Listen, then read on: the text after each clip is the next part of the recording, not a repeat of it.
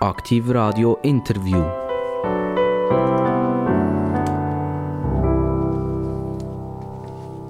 Aktiv Radio, das Radio mit den interessantesten Gästen in der ganzen Schweiz. Heute dürfen wir ganz herzlich begrüßen einen Mann mit Wiener Schmäh.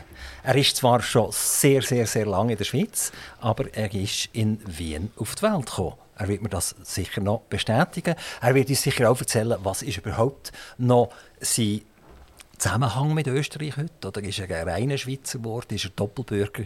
Ist er näher an der EU? Ist er näher eigentlich an der Schweiz? Das wird uns alles interessieren. Aber er ist kein Politiker. Er ist Professor. Er ist ein Denker. Er ist ein Philosoph. Er hat Theologie studiert. Und er heißt interessanterweise obwohl er Theologie studiert hat, Kirchschläger. Also, das heißt, er schlägt die Kirche. Jetzt kann man das interpretieren, wie man will. Wir werden mehr hören dazu. Herzlich willkommen, der Professor Dr. Peter G. Kirchschläger. Herzlichen Dank, Gütz miteinander. Herr Kirchschläger, äh, eben, ich habe gesagt, der Name ist so ein bisschen eigentlich kontrovers zu einem Theologiestudium. Ist das irgendeine Frage, die Sie sich angemeldet haben im Theologiestudium in Luzern? Ähm, ich würde gerne zu euch Theologie studieren. Ich heiße aber Kirchschläger. Und der Kirchschläger ist ja vielleicht, weiß es nicht, vom Namen her ursprünglich einer der sich ein bisschen mit der Kirche umgeschlagen hat. Genau, nein, zum Glück war das kein Thema gewesen. Aber interessanterweise gibt es wirklich eine Legende dahinter. Eben, betone ist Legende. Ich weiß nicht, wie wahr die ist. Und zwar ist es darum gegangen, dass es eine Gruppe hat in Oberösterreich von Menschen, die quasi für den Kirchenbau, für den Bau von Kapellen sind, Bäume niederschlagen. Und, darum aus denen, und die haben quasi das, was die gemacht haben, hat Kirchschlag geheißen. Also man ist gegangen, einen Kirchschlag machen.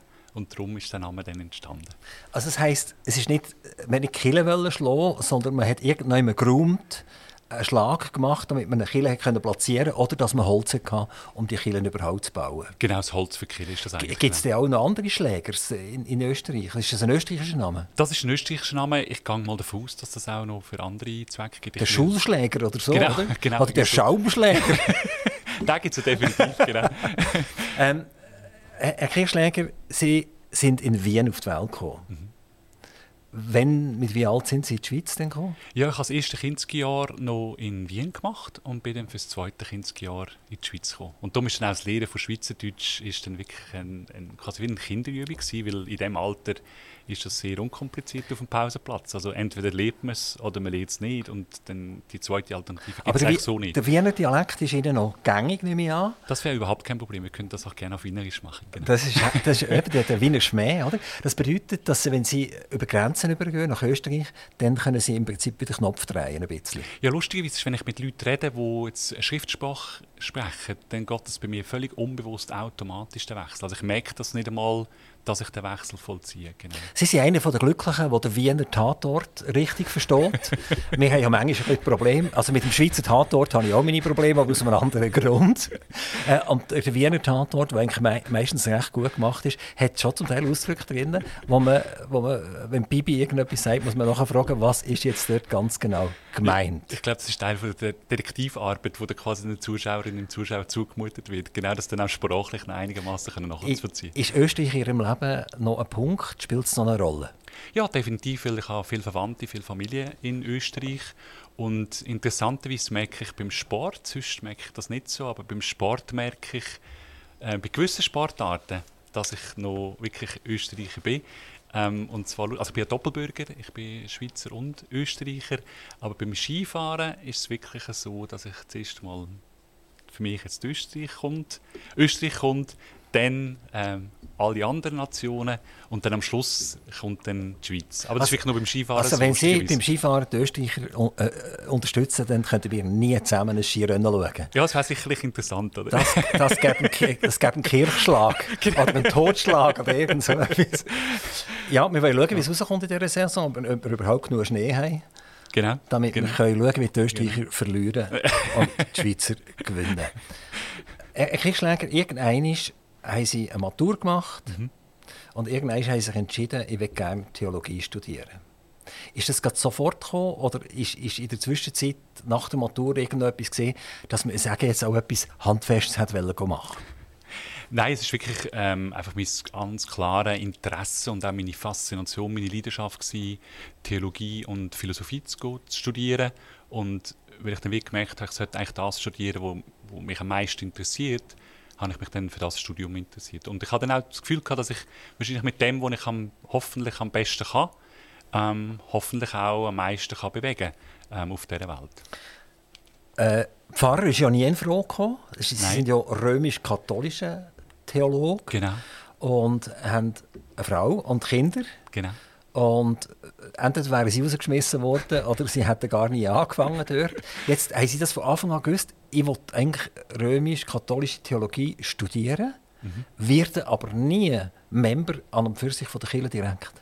Also, dass ich nie also jetzt in dem Sinne beruflich für die Kirche tätig wird sein, das ist mir nicht klar gewesen. Das war durchaus auch eine Möglichkeit gewesen, ähm, aber dass ich nie Priester werden das ist für mich klar gewesen, weil ich wollte, also wenn es hoffentlich dann geklappt hat, aber ich wollte ähm, mit einer Frau zusammenleben und auch eine Familie gründen. Und wenn das nicht der Fall gewesen wäre, also wenn das nicht verboten gewesen wäre, ich muss so fragen, oder? Mhm. mhm. Wäre denn das möglich gewesen, dass sie Pfarrer geworden wäre, wenn sie hätte dürfen eine Familie mitnehmen Das wäre durchaus eine Option gewesen. Dann, Also das heisst, dass sie heute auch äh, so denken, dass die, Kirche, die katholische Kirche in diese Richtung eigentlich sollte tendieren Ja, es gibt sicher sehr gute theologische Argumente dafür, dass man das ähm, anpassen sollte, weg von einer Pflichtzölibat, also von einer Verpflichtung, dass man das quasi für die bürgerliche Aufgabe vorsehen hin zu einer optionalen Möglichkeit, dass ich das kann für mich selber entscheiden Ich will zölibatär leben, um meiner Berufung besser nachzukommen, aber dass das nicht verpflichtend muss sein für alle. Also man würde es freigeben. Genau. Jeder sagt, genau. ich will oder ich will nicht, ohne dass nachher während der Predigt alle mit dem Finger auf ihn zeigen. Genau, ich glaube, das wäre auch in der Basis, in der Kirche selber, wäre das ähm, überhaupt kein Problem. Jetzt wird es ja noch viel komplizierter. Sie sind ja nicht nur römisch-katholischer Theologe, sondern Sie sind Professor an der Uni Bern, äh, Uni Bern, an der Uni Luzern, Entschuldigung, für theologische Ethik. So, jetzt habe ich mir eigentlich, äh, als ich das aufgeschrieben habe, bin ich zurückgesessen in meinem Stuhl und habe mir gesagt, was ist theologische Ethik? Was ist Theologie eigentlich? Was ist Ethik eigentlich? Und was ist eine theologische Ethik? Wenn es eine theologische Ethik gibt, gibt es ja vermutlich auch noch ganz viele andere Ethiken. Also ist Ethik nicht gleich Ethik, sondern irgendwie ist es fachspezifisch und es ist wahrscheinlich dann auch von Ort zu Ort sehr different. Also, jetzt habe ich die große Chance für Ihnen zu hören, was ist theologische Ethik? Also theologische Ethik ist eigentlich eine Ethik, die vor einem Glaub, vom Glauben gestifteten Sinnhorizont passiert. Also die große Stärke von theologischer Ethik ist, dass sie transparent macht, auf welchen Grundlagen, von welchen Annahmen sie ausgeht, in ihrer ethischen Reflexion. Und sie haben natürlich absolut recht, es gibt eine Pluralität von Ethik. Also neben der theologischen Ethik gibt es auch eine philosophische Ethik. Und die sind natürlich miteinander im Gespräch. Und die Pluralität von Ethik ist eigentlich also die Vielfalt, die Diversität von von ethischen Positionen ist eigentlich ein Ausdruck von, einer, von einem Ringen, von einem Suchen nach ähm, richtigen ethischen Positionen, wo sehr sorgfältig, wo sehr gewissenhaft passiert und wo es natürlich auch von dieser Vielfalt dann auch lebt, dass man eben miteinander positiv streitet, also sprich über die Argumente auch streitet. Und was schlussendlich Konsequenz ist von dieser Vielfalt von ethischen Ansätzen, ethischen Theorien, ethischen Schulen, ist nicht das Anything Goes, also sprich, dass man dann nicht mehr weiß, was jetzt gilt, was jetzt nicht gelten sollte, sondern dass man miteinander äh, um das ringt, dass es eine ein, ein Begründungsnotwendigkeit gibt, dass ich auch Positionen dann eben muss begründen, dass ich Argumente muss liefern, wieso vielleicht etwas als ethisch richtig, als ethisch falsch, als ethisch gut oder schlecht betrachtet wird, aber immer noch mit dem Anspruch, dass es dann auch entsprechend verbindlich gilt. Also wir, wir haben gleich sehr viele Fremdwörter jetzt drin gehabt und Sie haben eigentlich Ethik mit Ethik definiert. Jetzt sollten wir eigentlich noch probieren, das so über das Mikrofon überzubringen, dass ich das auch verstehen kann. Das mache ich sehr gerne. Ähm, ich habe wahrscheinlich stärker jetzt den theologischen Aspekt ähm, hervorgehoben. Jetzt, was Ethik ist, Ethik ist im Prinzip das Nachdenken über moralische Fragen. Und das in wissenschaftlicher Art und Weise. Und was sind moralische Fragen? Bei moralischen Fragen geht es darum, dass ich mich frage, soll ich das machen oder soll ich das nicht machen? Wie sollen wir unsere Gesellschaft organisieren? Das ist etwas, was vor allem Sozialethik interessiert. Was für Strukturen, was für Rahmenbedingungen schaffen wir für unsere Gesellschaft, damit sie möglichst gerecht ist, zum Beispiel. Genau, ich habe selbstverständlich den Dr. Google befragt, was ist Ethik, oder? Und dort sind nachher äh, hunderte oder tausende von äh, Definitionen rausgekommen und ich habe versucht, das in zwei Wörter zu bringen. Es ist Gut und Böse. Also es ist die Unterscheidung von Gut und Böse. Genau, also die Ethik als Wissenschaft beschäftigt sich mit der Frage, ähm, was ist richtig, was ist falsch, was ist gut und was ist schlecht und versucht für das dann entsprechende Argumente zu bringen, Gründe zu bringen, wieso jetzt etwas als ethisch richtig, falsch, gut oder schlecht betrachtet wird. Professor für Ethik, wenn jetzt jemand draußen ist und uns zulässt, dass sie ihr Geld als Professor im Nachdenken verdienen und er ist draußen und steckt im Stau auf der A1 und muss dringend den Dachhandel montieren und kann nicht, dann sagt sich, der Herr Kirchschläger hat es eigentlich schon noch cool, oder? Der kann einfach äh, als Pult sitzen, nicht dass sich einen Kaffee rauslassen und dann fängt er an nachdenken. Und definiert für mich, was ist gut und böse. Und ich sage jetzt im Moment, die A1 ist böse, weil ich stecke im Stau, oder? Mein Kunde ist mittlerweile auch böse, weil ich komme ja nicht. Also eigentlich ist fast nicht mehr gut dort dran. Ähm, wenn Sie sich selber so sehen, oder? In, in, dem, in dem theoretischen Nachdenken und in dem theoretischen Dasein, was bringt uns das eigentlich? Ethik ist eine praxisorientierte Wissenschaft, also will, dass etwas auch dann konkret passiert. Also wenn wir zum Beispiel herausfinden, dass etwas ethisch richtig ist, dass man das auch entsprechend fördert. Wenn etwas ethisch falsch ist, dass man auch versucht, ähm, das auch zu ändern, dass es zu etwas ethisch Gutem wird. Und das ist der Anspruch auch an die Ethik, dass sie eben in die Praxis hineinwirkt, dass sie auch Realitäten kann verändern kann. Ich denke, wir dürfen nicht unterschätzen, welche Macht Ideen zukommt. Also eine, eine, gute Idee kann sehr viel in dieser Welt bewirken. Und das ist auch ein, persönlich jetzt für mich ein Anspruch ähm, an meine Tätigkeit, dass ich ähm, halt mit meiner Forschung auch einen Beitrag zu einer, zumindest einen kleinen Beitrag zu einer besseren Welt kann leisten kann ich möchte auch betonen, dass wissenschaftliche Forschung nicht nur darin besteht, gemütlich einen Kaffee zu trinken, sondern dass teilweise knochenharte Recherchearbeit ist und auch das Nachdenken nicht immer nur angenehm ist. Aber der Anspruch ist ganz klar, auch einen Beitrag zur Gesellschaft zu leisten mit der Forschung, die wir an der Uni Luzern machen. Aber haben Sie denn Verständnis für Leute, die sagen, das ist ja nett, dass ihr darüber nachdenkt. Das ist jetzt wirklich toll, oder? Aber eigentlich habe ich ein Problem im Moment mit meiner Krankenkasse und ich habe ein Problem mit den Nebenkosten, Energiekosten etc. Und äh, äh, ja, das ist nicht sehr ethisch, was mit mir im Moment passiert. Ich schaue das eher als böse an, als als gut an. Also ich, ich geht da nicht eine riesige Schere auf zwischen, zwischen universitärem, theoretischem Verhalten und dem, was wirklich in unserem Alltagsleben passiert. Ich glaube, das Entscheidende ist, dass unsere Forschung genau zu den Fragen, die sich im Alltag stellen, auch entsprechend die möglichen Lösungsansätze oder Wege aufzeigen können. Also sprich, Probleme, die wir haben, jetzt mit, zum Beispiel mit Bezahlbarkeit von Krankenkassenprämien. Das ist schlussendlich eine Frage, wie wir das Gesundheitssystem organisieren. Und da kann die Sozialethik eben einen entsprechenden Beitrag leisten, dass sie darauf hinweist, dass vielleicht gewisse Sachen gerecht, ungerecht, anders organisiert sollten werden. Also das sind genau so Fragen, die wir versuchen, in der Sozialethik eben zu untersuchen, um dann entsprechende Vorschläge auch, sei das in die Gesellschaft, sei das in die Politik hineinzubringen, wo dann hoffentlich in dem Sinne jetzt wissenschaftlich passiert, dann entsprechende Entscheidungen können gefällt werden. Also sind genauso Fragen, die uns in der Ethik eigentlich interessieren. Ich habe das Beispiel vorher vom Spengler auf der A1 gebracht, weil Sie Mitglied bei der Arbeitsgruppe Mobility 4.0 vom Bundesamt für Strassen. Sind Sie dort immer noch dabei? Genau, ja. Jetzt müssen Sie mir erklären, wo dort die Ethik hergehört. Ja, dort geht es darum, dass wir ähm, ja der, aufgrund von technologiebasierten Fortschritt haben wir ähm, sehr spannende Möglichkeit im, in Bezug auf Automatisierung von Mobilität. Also Stichwort ist dort selbstfahrende Fahrzeuge. Und die Frage, die sich dort stellt, ist einerseits, was ist technisch möglich, aber gleichzeitig, und da ist sehr viel möglich, und dann ist natürlich auch die Frage, was soll auch sein? Also wenn wir selbstfahrende Fahrzeuge, sollen wir da vorwärts machen, in welcher Form?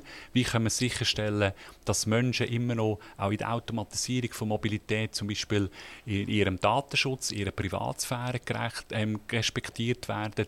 Ähm, wie wie sieht es aus mit dem Unfallrisiko? Das sind alles Fragen, wo zumindest der Eindruck ist, dass der Ethiker oder die Ethikerin zu der Lösung von diesen Fragestellungen einen kleinen Beitrag kann leisten kann. Herr Kirschläger, Sie sind ja nicht nur Ethiker, Sie sind auch Philosoph. Und ein Philosoph ist a priori ein Denker. Also noch, noch schlimmer als der Ethiker. Der Ethiker hat jetzt am China einen gewissen praktischen Bezug, oder? Und der Philosoph, das ist ja der, der sich jetzt in eine Höhle zurückzieht und Türen zumacht, damit er ungestört kann nachsinieren und nachdenken.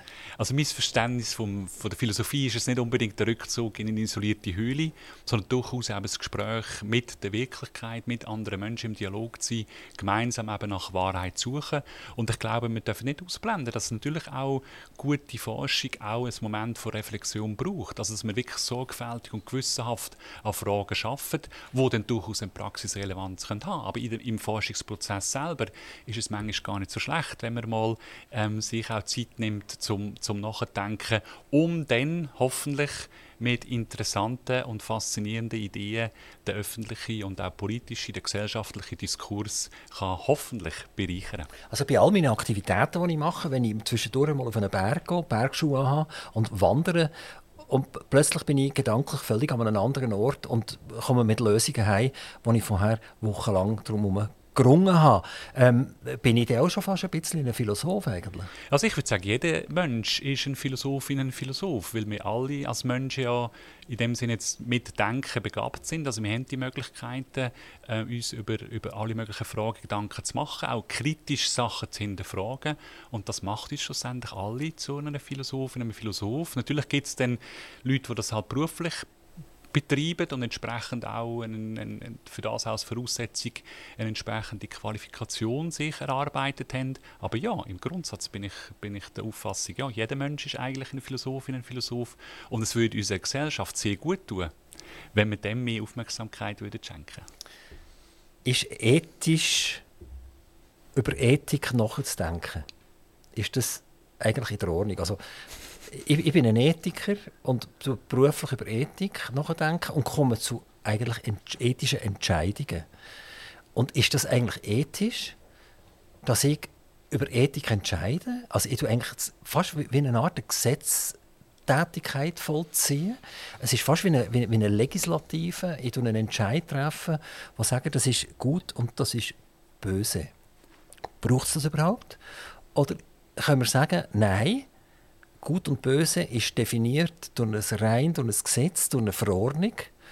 Und jetzt brauchen wir nicht noch irgendwelche Moralisten, wo, wo wie ein UFO permanent über mir rüberschwirren und meine Gesetze noch wollen suboptimal verändern ich glaube, das entscheidende Moment ist, dass wir eben Ethik nicht mit Moralisten oder Moralistinnen gleichsetzen, sondern Ethik hat den Anspruch, gute Gründe, Argumente aufzuführen, wieso eine ethische Position bezogen wird. Das ist ja bei Moralistinnen und Moralisten in der Regel nicht der Fall, sondern die hauen dann einfach mal eine Parole raus.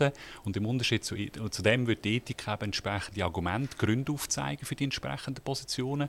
Und ich glaube schon, dass, dass die Komplexität von unserer Realität, ähm, Komplexität auch von, vom technologiebasierten Fortschritt, ähm, Bedarf, der Bedarf nach ethischer Orientierung massiv steigert, weil wir uns zum Beispiel eben Fragen stellen, sollen wir die Technologie einsetzen, die es neu gibt, sollen wir die nicht einsetzen, was sollen wir zum Beispiel mit sogenannter künstlicher Intelligenz machen, brauchen wir das, brauchen wir das nicht, ähm, in welcher Form brauchen wir es, was hat das zu bedeuten für, für zum Beispiel unsere Demokratie ähm, und unsere demokratische Meinungsbildungs- und Entscheidungsfindungsprozess, wenn plötzlich sogenannte generative ähm, künstliche Intelligenz, das ist künstliche Intelligenz, die Sprache generieren kann, die Bilder kann generieren kann, plötzlich kann gesamte Parteiprogramme, politische Kampagnen in Sekundenbruchteilen zur Verfügung stellen.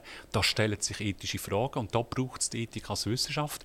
Erfreulicherweise zeigt sich das auch, wir haben jetzt auch der Uni Luzern einen neuen Masterstudiengang Ethik, wo wir eben die Möglichkeit auch geben dass Leute können fokussiert Ethik studieren können. Das ist der erste neue, einzigartige Studiengang in diesem Bereich und der, der stößt auf sehr positives höchstes Interesse. Und zwar interessanterweise jetzt nicht nur von den Studierenden, die das studieren wollen, sondern eben auch von Unternehmen, von Organisationen, von Institutionen, die sagen, wir brauchen die Leute mit dieser spezifischen Kompetenz in Ethik, weil das Gesetz allein oftmals nicht lange. Also, also über das Gesetz hinaus immer noch Orientierungsbedarf haben und, was man auch nicht ganz ausblenden darf, Gesetze können auch ungerecht sein. Also sprich, es braucht auch ein kritisches Durchleuchten, eine konstante kritische Überprüfung von Gesetzen ob sie ethisch richtig oder falsch sind. Fragt man sich natürlich, wie kann es sein, dass jetzt ein Gesetz kann ungerecht sein kann. Und das kommt halt stand, wenn der demokratische Meinungsbildungs- und Entscheidungsfindungsprozess nicht ganz fair abgelaufen ist. Oder dass man vielleicht gewisse Probleme nicht vorausgesehen hat, also man hat es gut gemeint, aber dann in der Praxis erweist sich dann das Gesetz als ungerecht. Aber niemand auf der Welt kann so gut mitdiskutiert werden wie in der Schweiz. Also wir haben die direkte Demokratie. Wir können nicht nur das Parlament wählen, sondern wir können auch zu Sachfragen Stellung nehmen. Würden Sie denn nicht gescheiter in Deutschland Ethik machen oder so? Ich würde nicht sagen, dass, also es gibt, ich glaube, jedes Land hat diesbezüglich ähm, seine, seine Hausaufgaben. Ich glaube, was jetzt das Schweizer System anbelangt, da haben Sie absolut recht, dass es aufgrund von direktdemokratischen Charakter eine höhere Partizipationsmöglichkeit gegeben ist. Ich glaube, wo wir in der Schweiz eine Hausaufgabe haben, in Bezug darauf, dass es dann vielleicht mal zu einem schlechten, ethisch betrachtet schlechten Gesetz kommt, ist, dass man die Finanzierung von Politikerinnen und Politiker von politischen Parteien, von politischen Kampagnen noch nicht so gestaltet haben, dass die wirklich absolut fair ist. Also sprich, ich kann, wir haben Unterschiede zwischen jeweils ähm, Seiten, aufgrund, äh, was die für Finanzmittel für ihre entsprechenden politischen Kampagnen ähm, können, äh, zur Verfügung stellen, beziehungsweise was sie zur Verfügung haben.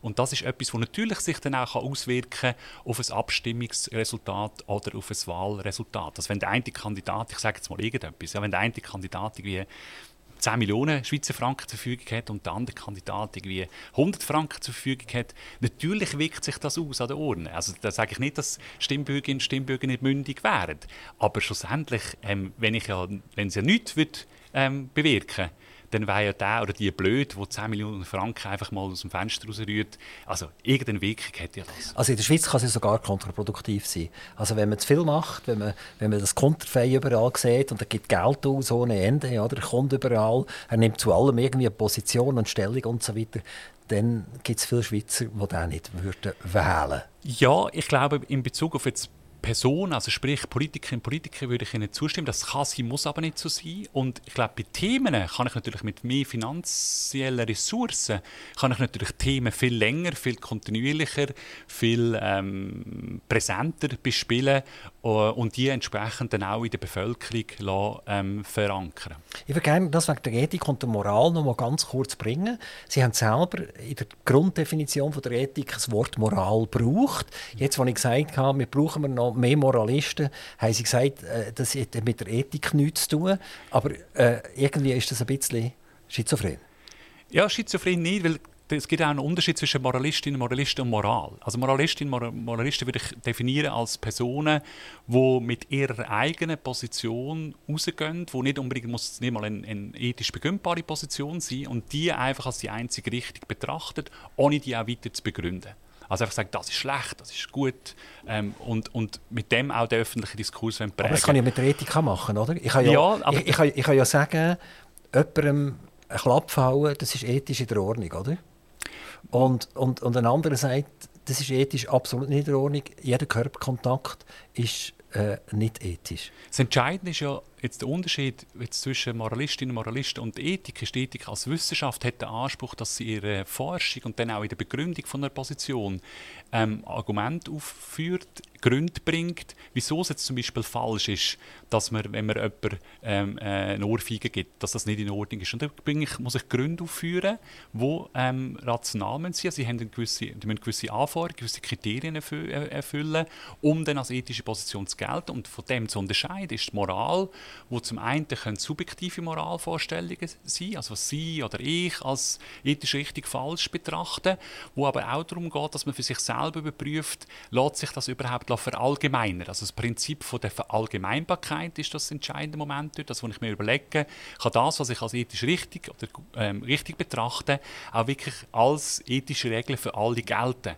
Und das ist ein guter Filter, um dann zu merken, ja, vielleicht ist es einfach mehr meine persönliche Präferenz oder mein Eigeninteresse und nicht unbedingt eine ethische Position. Und das Gleiche haben wir aber auch neben der individuellen Ebene auf der gesellschaftlichen Ebene. Also eine Gesellschaft kann eine gewisse Moral haben, aber die muss immer wieder überprüft werden dahingehend, ob die noch ethisch in Ordnung ist. Also zum Beispiel haben wir in der Schweiz sehr lange ähm, eine soziale Norm gehabt, wo man als ethisch verwerflich muss betrachten, nämlich dass Frauen hinter den Herd gehört. Und sehr lange ist das quasi als soziale Norm akzeptiert gewesen. Und die Aufgabe von der Ethik jetzt bei dem Beispiel wäre, darauf zu hinweisen, hey, das ist eine soziale Norm, die ethisch nicht in Ordnung ist, weil das Gleichberechtigung von allen Menschen tut untergraben Freiheit von Menschen nicht respektieren und Leute diskriminieren, also in dem Fall die Frauen als Gruppe von, von Menschen.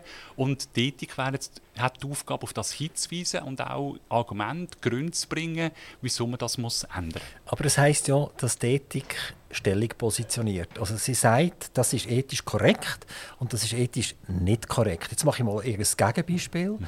Ähm, das klassische Familienmodell, das man aufrechterhalten will, das die Menschheit jetzt äh, über Millionen von Jahren begleitet hat. Ähm, der, der, Mann ist auf die Jagd gegangen, die Frau war daheim, die Familie hat einigermaßen prosperiert, man hat viele Kinder gehabt, damit man auch irgendwie hat können überleben Also man hat ein Modell aufgebaut, wo man sich gegenseitig gesagt hat, das ist eigentlich okay so. Und die Frau hat das akzeptiert und der Mann hat das akzeptiert und die Kinder haben es akzeptiert. Also man hat das damals bei den Höhlenmenschen hat man das als ethisch in der Ordnung angeschaut. Jetzt schaut man es plötzlich ethisch nicht mehr in der Ordnung an.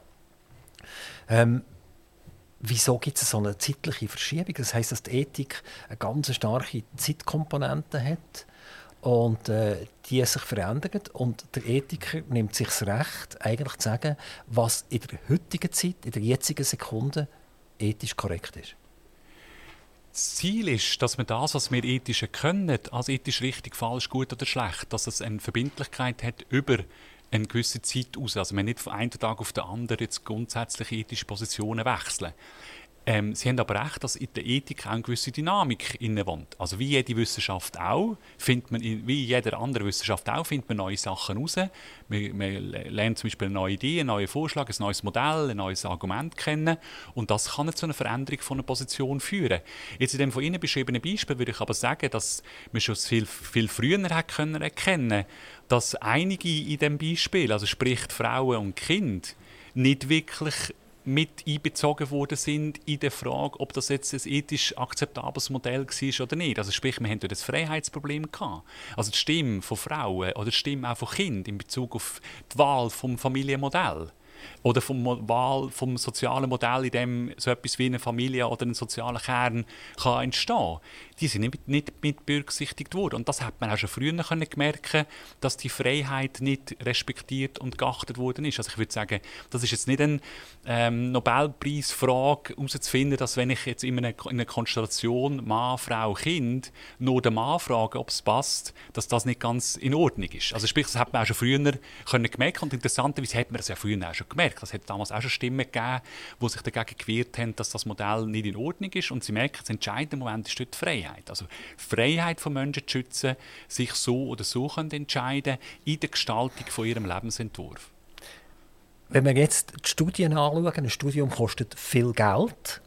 Und wir schauen jetzt wieder Mann-Frau an. Und es gibt neue ETH-Studien über die Studien, die festgestellt haben, dass trotzdem jetzt halt viele Frauen letztendlich keine grosse Karriere anstreben.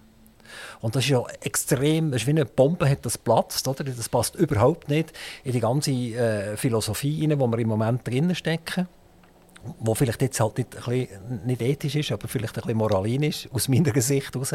Also, dass die irgendwie neu hergestellt werden sagen, und du musst jetzt Karriere machen, weil du, dein Studium hat uns jetzt 100'000 Franken gekostet, du bist jetzt Medizinerin und du musst jetzt auch als Medizinerin arbeiten und bitte nicht nach zwei Jahren einfach aufhören und schauen, dass jemand anders Medizin macht. Das ist weder ethisch noch ist das moralisch super. Also vielleicht als Vorbemerkung würde ich sagen, tun wir doch die Frage losgelöst von dieser Studien anschauen, weil die Studie hat ja durchaus auch gewisse Kritik in Bezug auf die Einhaltung von wissenschaftlichen Standards ausgelöst. Aber grundsätzlich die Fragestellung ist ja eine ein sehr interessante, oder? Was machen wir in einer Situation, wo jemand eine, eine, eine sehr eine kostspielige Qualifikation sich, also sich geleistet hat, die absolviert hat, oder? Und dann schlussendlich mit dieser Qualifikation nicht in eine berufliche Tätigkeit hineingeht, wo eigentlich die Qualifikationen fordert. Und da haben wir zum einen natürlich das gesellschaftliche Anliegen, wo, wo die Gesellschaft natürlich auch immer so eine Qualifikation mitträgt. Also im Universitätsstudium zahlt die Gesellschaft mit an die Ausbildung. Und da wäre natürlich die Frage, bekommt die Gesellschaft genug zurück? Das finde ich einen sehr wichtigen Aspekt, den man damit muss mit berücksichtigen muss. Und gleichzeitig aber wahrscheinlich zu höher zu gewichten, ist ähm, die Freiheit von der einzelnen Person, dafür zu entscheiden, wie sie ihr Leben gestalten und was sie aus ihrem Leben will, will machen will. Aber das ist aus der Sicht des Steuerzahler nicht sehr ethisch, ob jetzt Mann oder Frau wenn der 200.000, 300'000 Franken vom Staat abholt, damit er sein Studium machen konnte und nachher geht er Bergburli spielen, weil er sagt, ich will nur 70 Prozent arbeiten. Bei Bergburli muss er viel arbeiten. Das war jetzt ein völlig blöde, blödes Beispiel. Oder? Er geht irgendjemand her, wo er effektiv am Meer kann, äh, Bötchen vermieten oder so. Und, und hat ein wahnsinnig teures Studium hinter sich. Das ist unethisch, oder? Ich will nicht sagen, das ist unethisch, aber es ist sicherlich etwas, was wir anschauen als Gesellschaft. Ähm, ich, also die Frage stellt sich aber meines Erachtens nicht ganz so in der Intensität, wie sie auch gerne präsentiert wird, weil wir merken, dass viele auch, also viele Abschlüsse ja auch in der Teilzeit einen wichtigen Beitrag zu unserer Gesellschaft leisten. Also ich glaube nicht, dass das Problem an dieser Teilzeitfrage hängt, sondern eher an der Frage hängt, ob man jetzt nach einem Studium dann auch einen Beruf mit Verbindung zu dem Studium äh, muss schaffen oder nicht.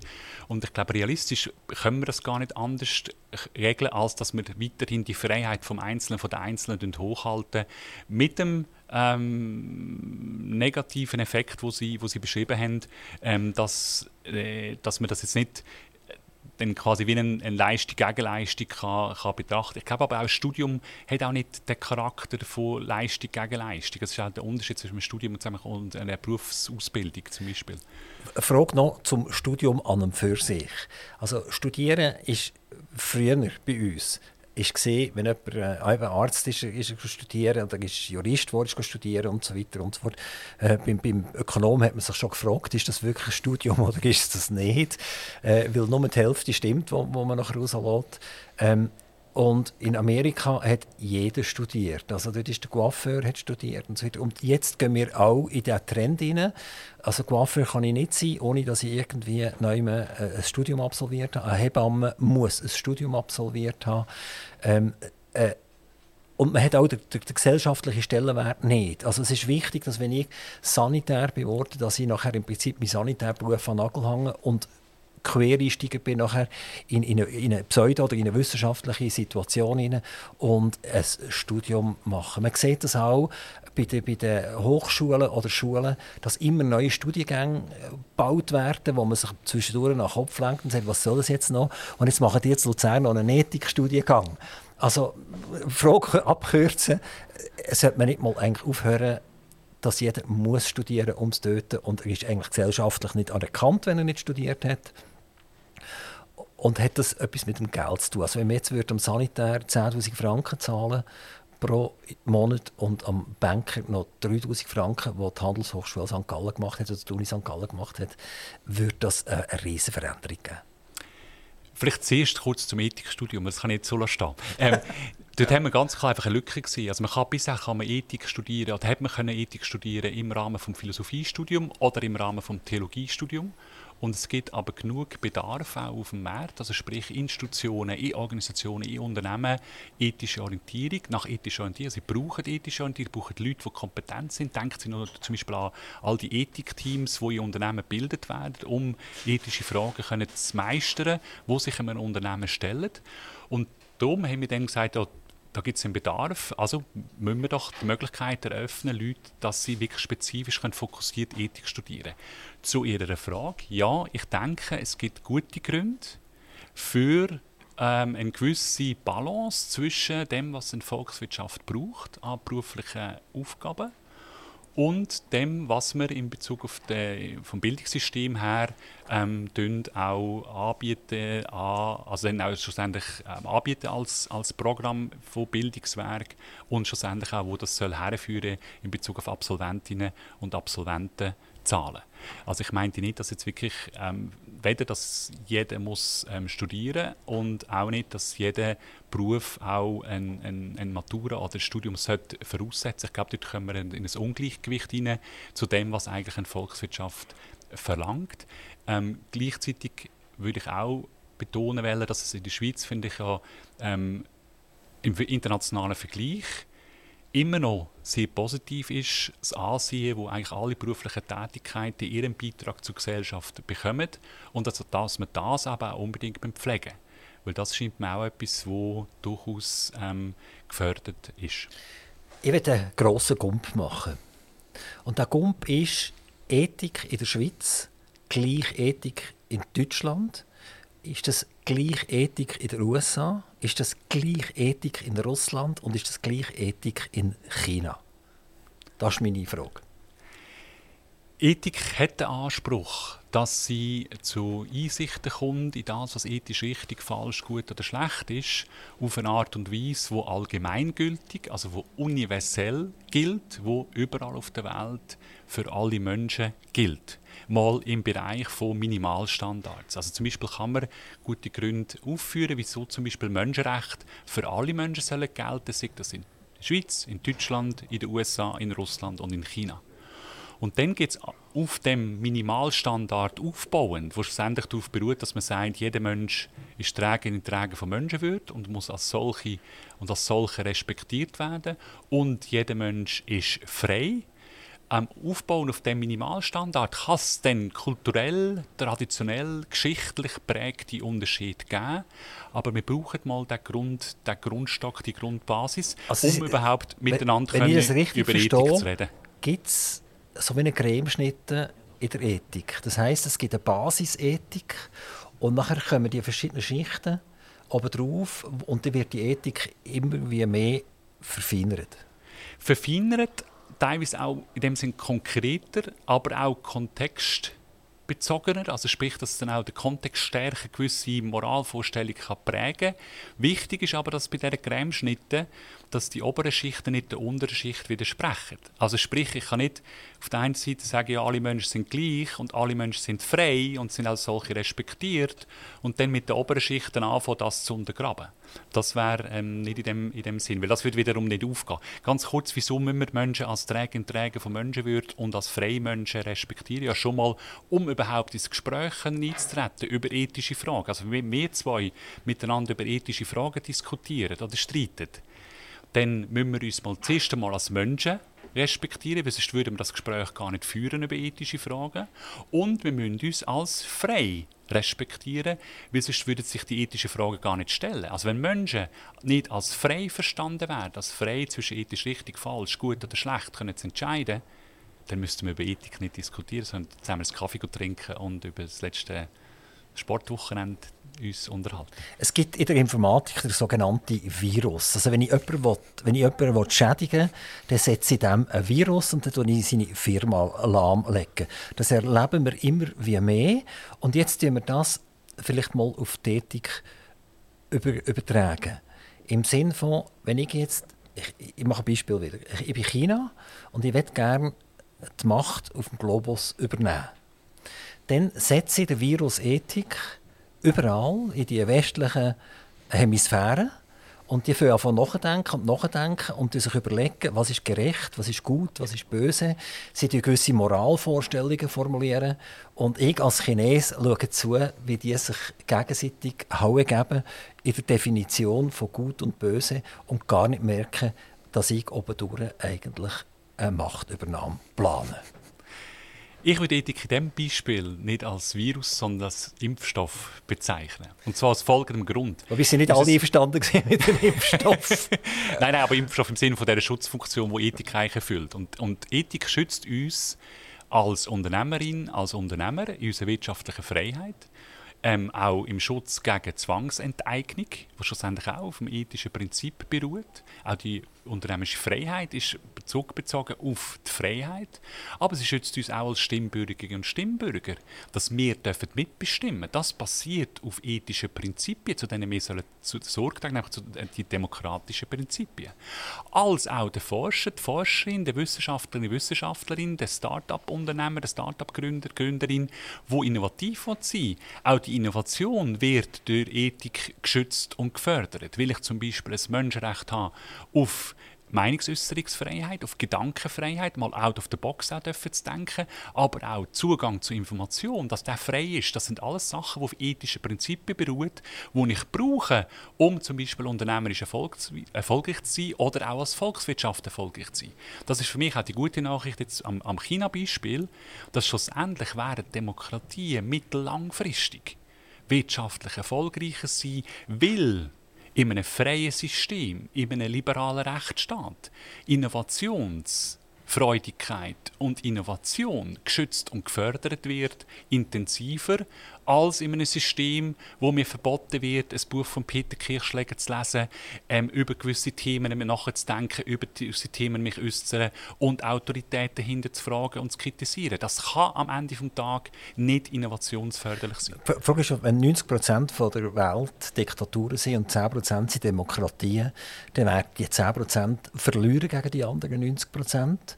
Und dann ist halt eh Schluss. Oder? Auch wenn das rein aus ethischer Sicht und eigentlich auch aus prosperierender Sicht langfristig das richtige Modell ist, aber die Gefahr ist schon riesengroß. Wenn ich ganz schnell darf auf, auf äh, Kriegssituationen, oder, ob jetzt das Libyen war, ob das Irak war, ob das Syrien war, ob das Russland, Ukraine war, ob das irgendwelche Überfälle auf Israel sind, etc.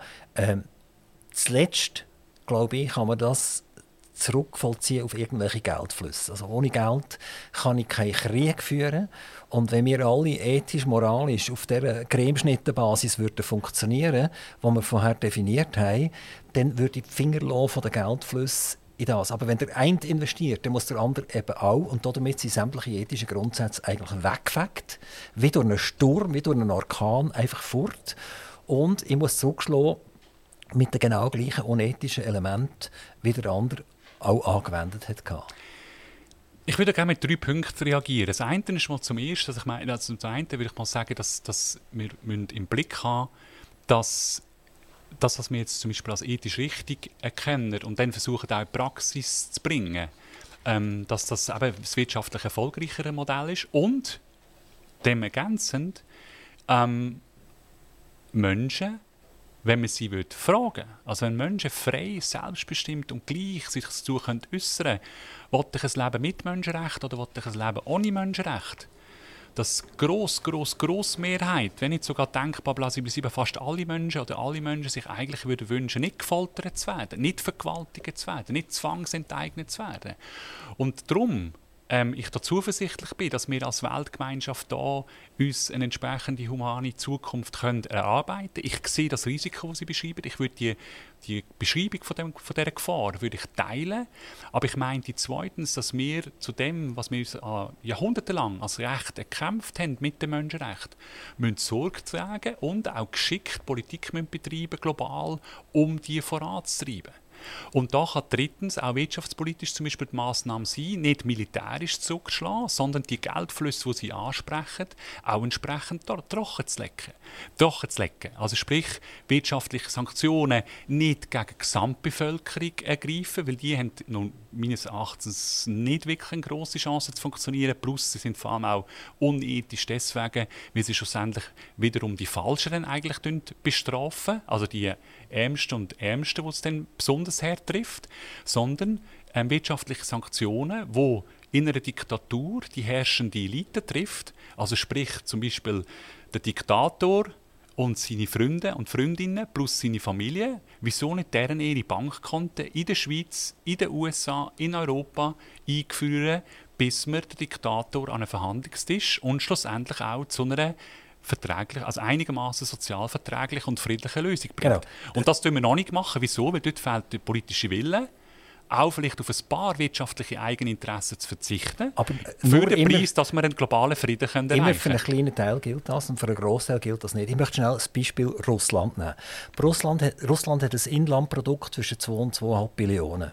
Die Schweiz hat ein Bruttoinlandprodukt von etwa 800 Millionen. Also man kann sagen, Russland hat als grösstes Land der Welt, rein flächenmässig, nur dreimal mehr Bruttoinlandprodukt als wir. Und das Bruttoinlandprodukt machen sie noch mit äh, Bodenressourcen mehr oder weniger, also sprich Öl. So, was passiert jetzt? Jetzt tun wir äh, die, die Leute bestrafen, wir diese handicapieren, wir nehmen kein Öl mehr ab. Dann sagen die, das ist uns eigentlich völlig wurscht. Wir können unsere Produktion um 50 Prozent erhöhen gegenüber vorher. Und China und Indien nimmt das alles ab. Das sind 2,5 Milliarden Menschen, die das uns abnehmen, die nicht mit uns diskutieren. Wunderbar. Dann kann der Westen noch lange Theorien aufstellen und irgendwelche ethischen Grundsätze und irgendjemand boykottieren. Die sagen, weißt du was, es ist mir Schnuppe Wurst. Oder? Im, Im, Gegenteil, Im Gegenteil, China bekommt jetzt die Energie zu einem Bruchteil der Kosten, die wir sie bekommen, weil wir uns tatsächlich ethisch, moralisch super verhalten, mehr oder weniger. Wir importieren aber nachher den Computerdeckel auf der EDV und, und, und die integrierte Schallkreise, wo überall wieder Öl drin ist, das von den Russen produziert worden. Also ich kann eigentlich, äh, ich muss fast ein bisschen lachen, oder? Es ist einfach Theorie und Praxis ist so weit entfernt wie fast noch nie. Ich würde aber sagen, müssen, der Ansatzpunkt sollte wirklich die privaten Vermögen der Herrschenden sein.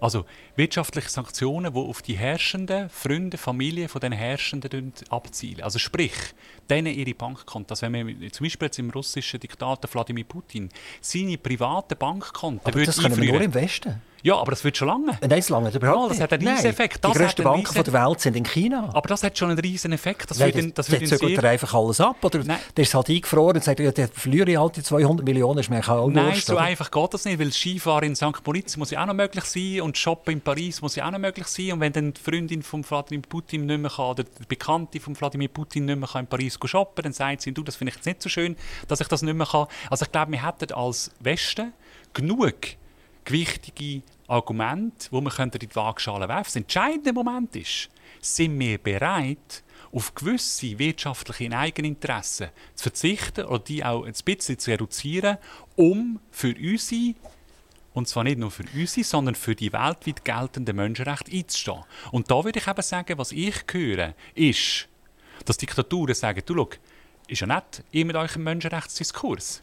Aber wenn eure westlichen Regierungen bei Verhandlungen, wo es euch um etwas geht, also sprich handelspolitische Verhandlungen, wirtschaftliche Verhandlungen, das Thema Menschenrecht nicht mehr ansprechen, weil ihr die Stimmung nicht verderben oder weil sie nicht bereit sind, für Menschenrechte auch wirtschaftlich auf etwas zu verzichten.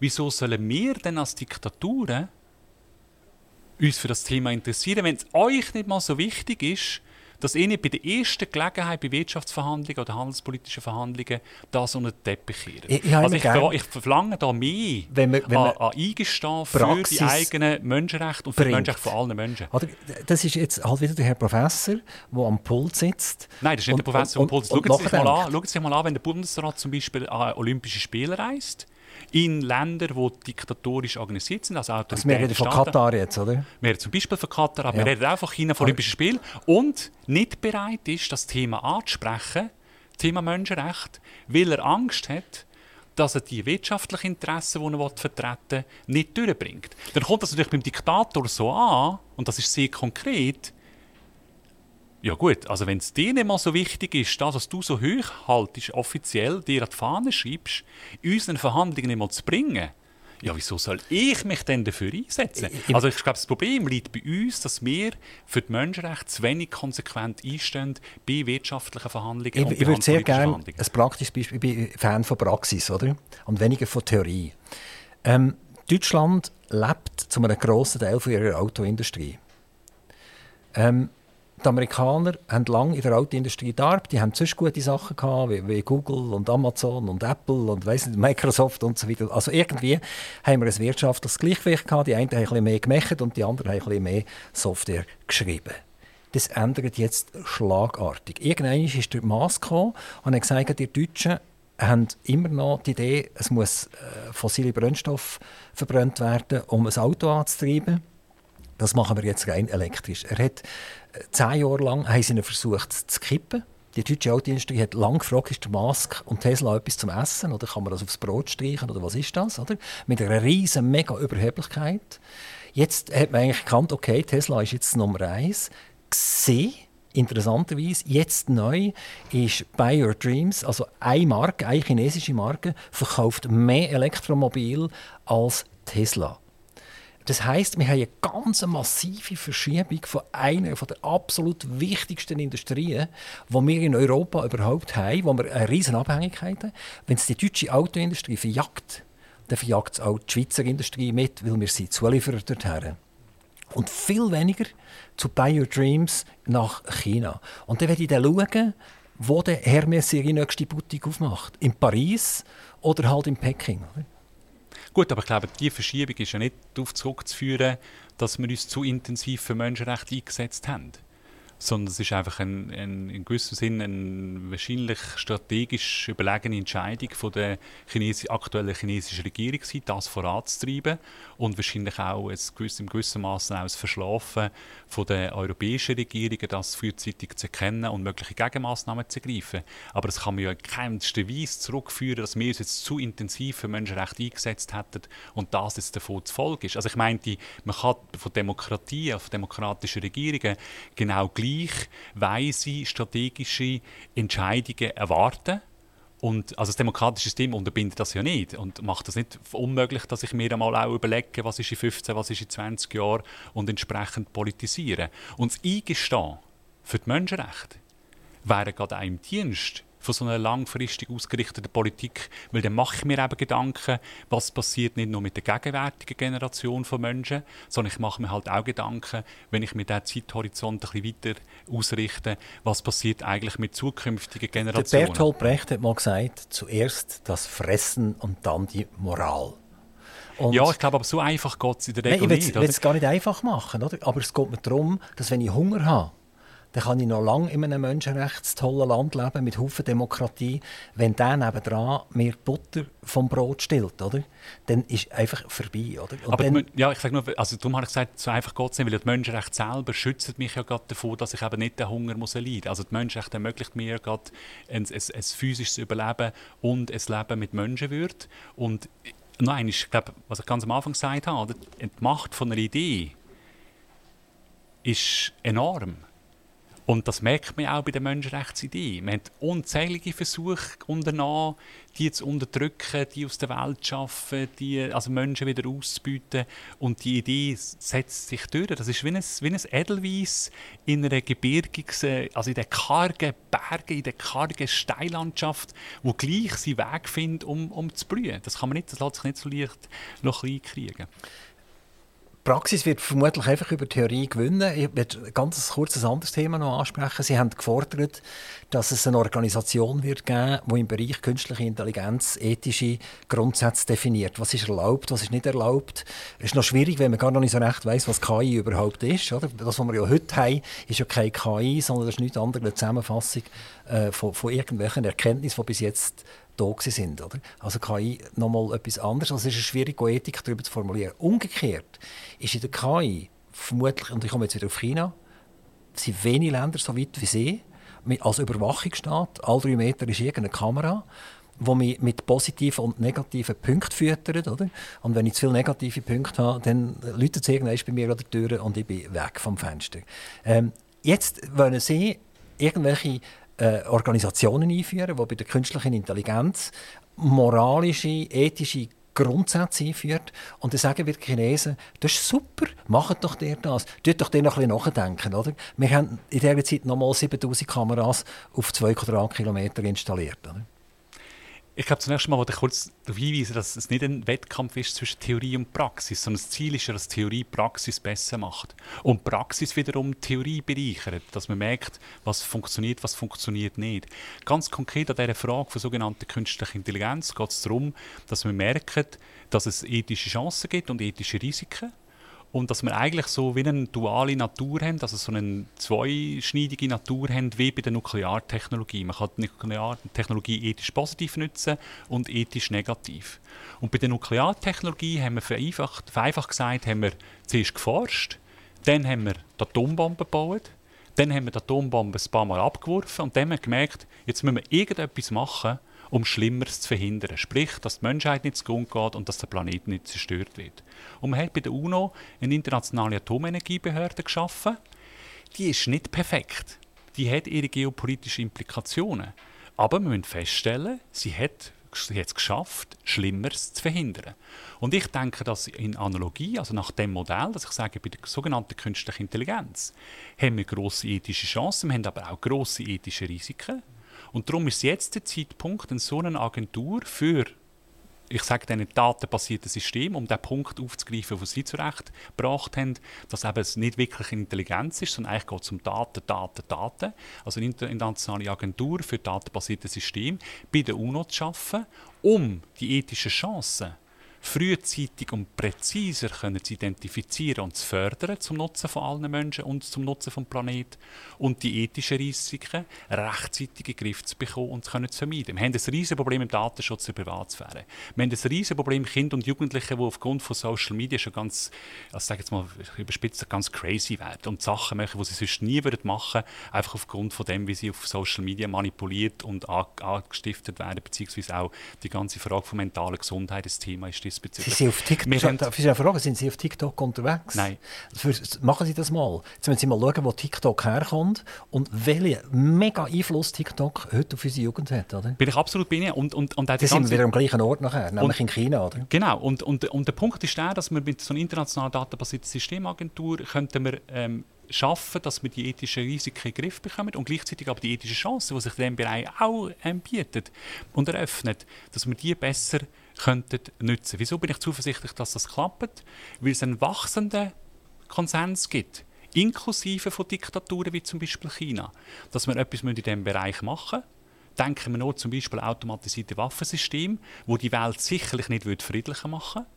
Es gibt einen wachsenden Konsens, auch bei Technologieunternehmen, die auch sagen, okay, wir müssen regulieren und wir müssen auch eine Agentur haben, eine Instanz, die die Regulierung durchsetzt. Und interessanterweise ist ja, ich meine, das, das, das sticht ja wirklich ins Auge. Ich meine, wir haben zum Beispiel im Pharmabereich haben wir einen Zulassungsprozess für Medikamente, um Mensch und Umwelt zu schützen von möglichen Schaden, die von diesen Medikamenten ausgehen. Interessanterweise haben wir keine Diskussion darüber, dass es so einen Zulassungsprozess braucht. Wir haben vielleicht eine Diskussion darüber, wie der Zulassungsprozess ausgestattet ist, ob der zu lang ist, zu kurz etc. Aber dass es so einen gibt, ist außer Zweifel, ist keine Kontroverse. Im Bereich von datenbasierten Systemen, also im Bereich von sogenannten KI, haben wir das nicht. Ich kann eine rassistische, sexistische, menschenrechtsverletzende App auf den Markt rühren, kann mich dumm und dämlich daran verdienen und es passiert mir rechtlich weltweit rein nichts. Und das ist ein Missstand, den wir in den Griff bekommen Und das ist unter anderem eine von den Aufgaben der internationalen datenbasierten Systemagentur. Wieso bin ich zuversichtlich, dass das klappt und auch die chinesische Regierung da mitmacht und dann auch selber muss über Bücher gehen? Weil zum Beispiel die chinesische Regierung nervt, dass so jemand wie Elon Musk, also schlussendlich ein Tech-Milliardär, bei geopolitischen Konflikten versucht, eine Rolle zu spielen. Und China akzeptiert es absolut, dass sie mit anderen Supermacht, wie zum Beispiel den USA, muss Sachen aushandeln. Aber was sie nicht können vertragen ist, dass sie irgendwie eine Einzelperson haben, die jetzt aufgrund von Technologie basiert sich erarbeitetem Vermögen will bei der Geopolitik mitspielen. Aber das bringen wir ja nicht weg, oder? Also Apple hat zum Teil Umsatz pro Jahr, der höher ist als das Bruttoinlandprodukt von Staaten. Ja, man kann natürlich, ich meine, die politische Macht richtet sich ja nicht nur an der wirtschaftlichen Größe. Oder? Also darum hat die Schweiz auch mehr Mitspracherecht als jetzt ein grösseres Technologieunternehmen, zum Beispiel bei der UNO oder im Bereich von internationalem Völkerrecht. Also sprich, was Staaten im Prozess von so einer internationalen datenbasierten Systemagentur natürlich für sich erreichen wollen, unter anderem ist, dass man stärker wieder unterscheidet, was sind eigentlich Aufgaben von Unternehmen was sind Aufgaben von Staaten und dass die miteinander im Gespräch sind. Das bedeutet natürlich auch, dass die internationale datenbasierte Systemagentur IDA in der Abkürzung, dass IDA auch eine Plattform ist für technische Zusammenarbeit, gerade auch mit Unternehmen, mit Technologieunternehmen, weil die natürlich auch besser wissen, was im Markt funktioniert. Also natürlich brauchen wir die am Tisch aber mit einer ganz spezifischen Aufgabe, wie auch die Staaten ganz eine spezifische Aufgabe zu erfüllen haben. Und ich glaube nicht, dass es Zukunft kann sein kann, dass ein Tech-Milliardär mit der Steuerung von Satelliten Kriege kann, ähm, soll können entscheiden, nur aufgrund von wer zahlt man mehr. Also das ist, glaube ich, nicht unsere Vorstellung von einer friedlichen Zukunft.